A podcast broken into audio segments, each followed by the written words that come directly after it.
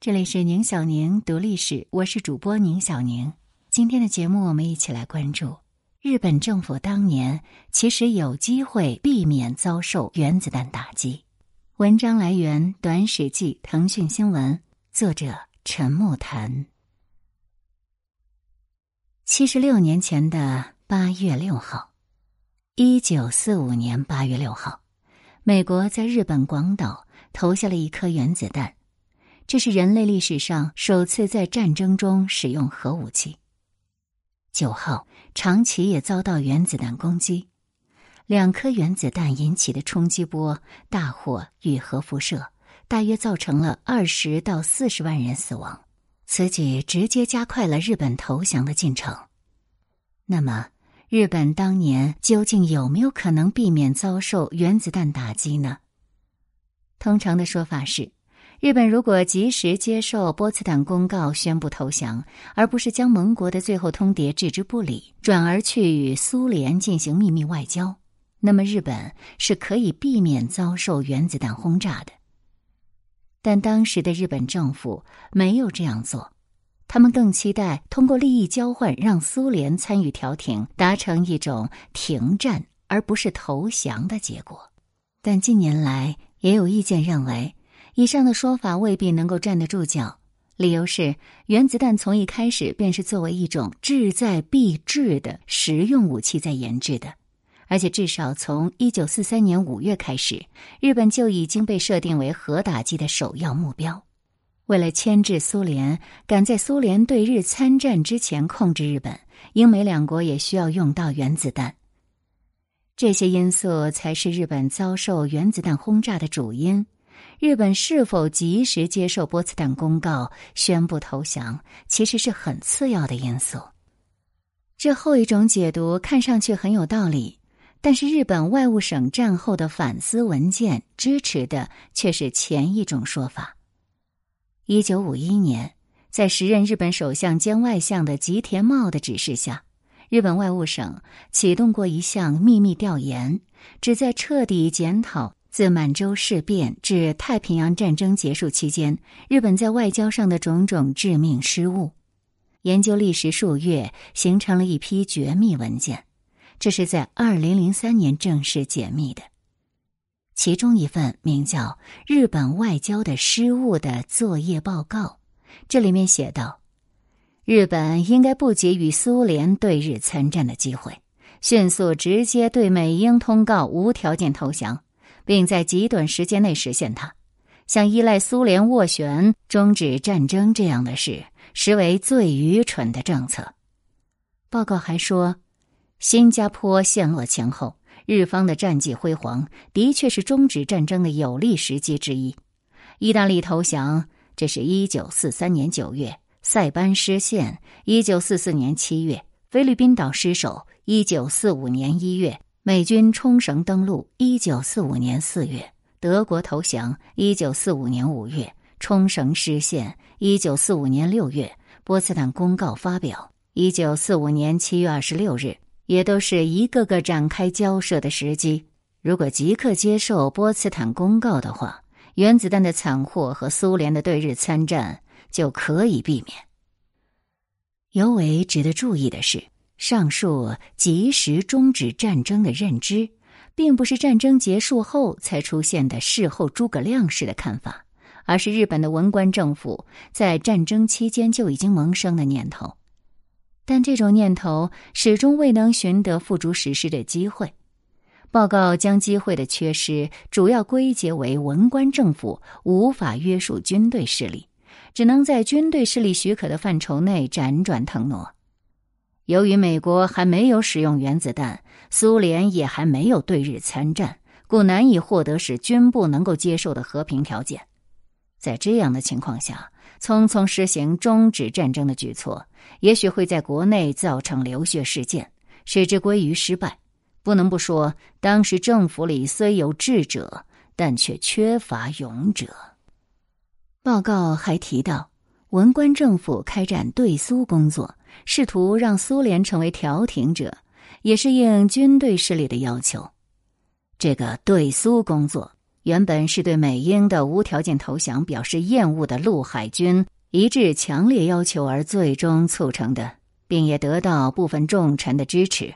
外务省并非始作俑者，东乡外相和事务当局也都对此不抱成功之望，只是为了把军方导向终止战争，尤其是考虑到对苏工作失败时。军方也会不得不基于波茨坦公告而和美英进行和平交涉，才同意展开对苏交涉。意思就是说，日本的文官政府实际上已经丧失了主导外交进程的能力，他们只能期待军方主张的对苏工作失败时，与英美做和平交涉的大门仍未关闭。此外，以原子弹乃是一种志在必至的武器。来强调日本根本就没有机会躲过原子弹轰炸的说法，其实还忽略了一个很重要的前提，那就是盟国军政界人士中没有人能够百分百保证原子弹能够研制成功。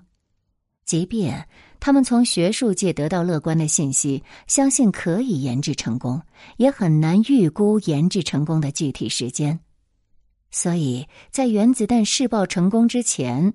一九四五年六月份，这个时候纳粹已经投降了，美国政府就已经通过他们在梵蒂冈的特工与日本驻梵蒂冈大使新田健取得了联系。日本当时是有和梵蒂冈建交的，美国政府两次传递信息，想要知道日本是否愿意接受包括保留天皇制在内的有条件投降。遗憾的是，讯息虽然被传递到了日本外务省，但却石沉大海，没有回音。如果当时的日本政府能够认真对待这种试探，二战后续历史的发展或许会是另一种面貌了。但现实是，当时的日本文官政府受制于军队，已无力把握这种机会。正如当事人新田健说的：“东京已经决定。”通过苏联来寻求谈判中战，不可能改变政策。一九四五年七月十六号，原子弹试爆成功。十八号，美国总统杜鲁门、英国首相丘吉尔、美国陆军参谋长马歇尔、美国空军参谋长李梅四人，在波茨坦巨商是否要对日本使用原子弹，就达成了一致的意见。丘吉尔在回忆录里谈到了这次高层会议。据他总结，原子弹对于盟国共有三大好处。第一个好处可以极大的减少盟军的伤亡。盟军原本的计划是用可怕的空中轰炸和大量军队的进攻来攻击日本本土，而这必然会给盟军带来巨大的人员伤亡。冲绳岛上那些不愿投降、以手榴弹自杀的日本军人，让丘吉尔印象深刻。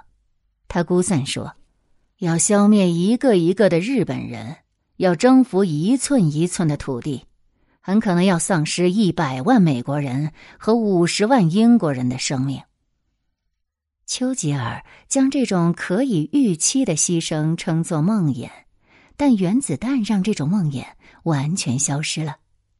取而代之的是，在一两次剧烈震动之后，整个战争结束的景象，真是光明而美丽。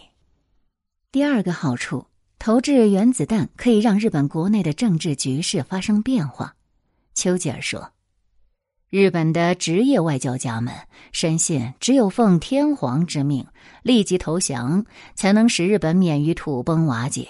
但是，仍有一个掌权的军人集团。”他们决心宁可全国集体自杀，也不甘心承认失败。但丘吉尔相信，这些素以勇敢自称的日本人，在见识到新式武器原子弹的强大威力后，会从中找到一种借口来挽回他们的面子，并且脱卸他们未能战至最后的责任。这段话呢，与日本外务省反思文件里的那一句。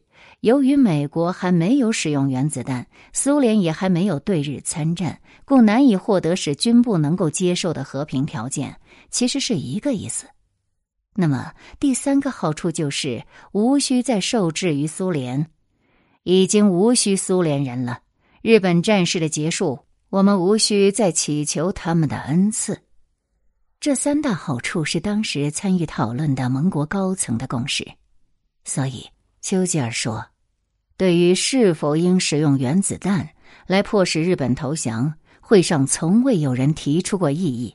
这是一个无可改变的、具有历史意义的事实。是非功过，后人自有评说。而当时的会议桌上，大家集体一致和毫无异议的赞同这样的做法。我也从未听到有人做过丝毫的反对暗示。”尽管在波茨坦公告正式公布之前，盟国高层便已经就是否可以对日本使用原子弹达成了共识，但对日本来说，波茨坦公告仍可算是一个及时止损、避免遭受原子弹打击的最后机会。如果日本宣布接受波茨坦公告，盟国就没有了立场对广岛和长崎实施核打击了。但是日本政府没有意识到这是他们最后的机会。最高战争指导会议回避对公告表态，采取了等待对苏交涉结果的方针。首相铃木贯太郎对外表达了置之不理的立场。日本历史学者藤原章说：“铃木首相所说的相应不理是无可奉告的意思。”但是同盟国方面把它译作不理，认为就是拒绝了。日本拒绝接受波茨坦公告，成了美国投下原子弹和苏联参战的口实。其实，只就字面词义而言，“无可奉告”与“不予理会”确实是存在着微妙的区别。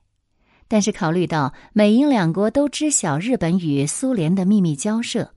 那么，这种无可奉告，毫无疑问会被看作是无意接受波茨坦公告的拖延之策。那么，无可奉告的实际含义正是不予理会，至少是暂时不予理会了。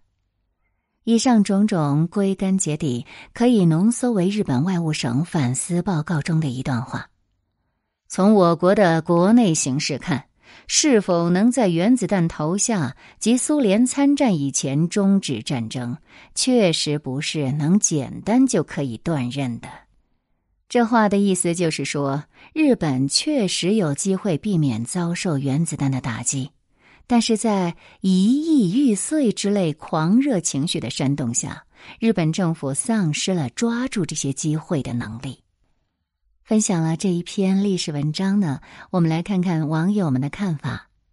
如果日本及时投降，苏联军队可能就不会进入东北，战后中国的历史可能会改写。报告中的那句话，但在一意玉碎之类狂热情绪煽动下，日本政府丧失了抓住这些机会的能力。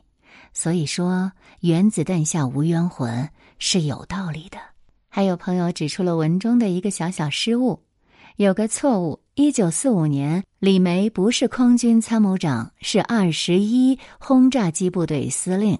一九四七年，美国空军才从陆军航空队里分离出来，成为独立军种。其实不光是日本，在一九四一年十二月冬季，德军闪击莫斯科期间。斯大林通过保加利亚与德国接触，企图签订新布列斯特合约，但不了了之。一九四二年秋季，正当德军在斯大林格勒高加索展开攻势时，苏德双方曾在瑞士有过接触，探讨有条件结束战争。一九四三年夏季，库尔斯克战役前夕。双方在瑞典最后一次接触，这次得到了希特勒授意。可是这个小胡子更想在堡垒行动中捞一把，再与苏联谈判。但没想到，从此德军就丧失了战略主动权。据说，在中途岛战役后，日本天皇裕仁通过皇族代表，在泰国与英美秘密接触谈判。乃至一九四三年瓜岛日军撤退，日本外务省也开始谋求与同盟国有条件结束战争谈判。一九四四到一九四五年，中国派遣军方面，日军通过军统等其他渠道与重庆谈判。因美方与国民政府有一系列的矛盾，其内部呢也希望尽早结束战争。据称，大陆派遣军谈判代表在与重庆高层会谈后，自称是取得了进展，但在东京述职期间，日本军部最终决定终止谈判。最近在读绝田江里的《日本大败局》这本书，当时的日本民粹主义狂热到已经绑架了整个日本，导致日本的决策层明知和美国开战不能取得最终的胜利，却不得不开战。加上文官系统根本无法指挥军部，导致整个国家只有油门没有刹车。自首相全养义被日本极端右翼分子刺杀以后。日本的民粹主义狂热达到极致，而狂热的民粹主义最终导致了车毁人亡，后果是极其惨痛的。如果两个原子弹下去后，日本还是不投降，盟军会怎么办呢？王军早就计划好了，在日本本土登陆的小王冠计划，打算九月初实施。这里是宁小宁读历史，不知道你对这一段历史又有怎样的了解呢？希望在评论区能够看到你的留言。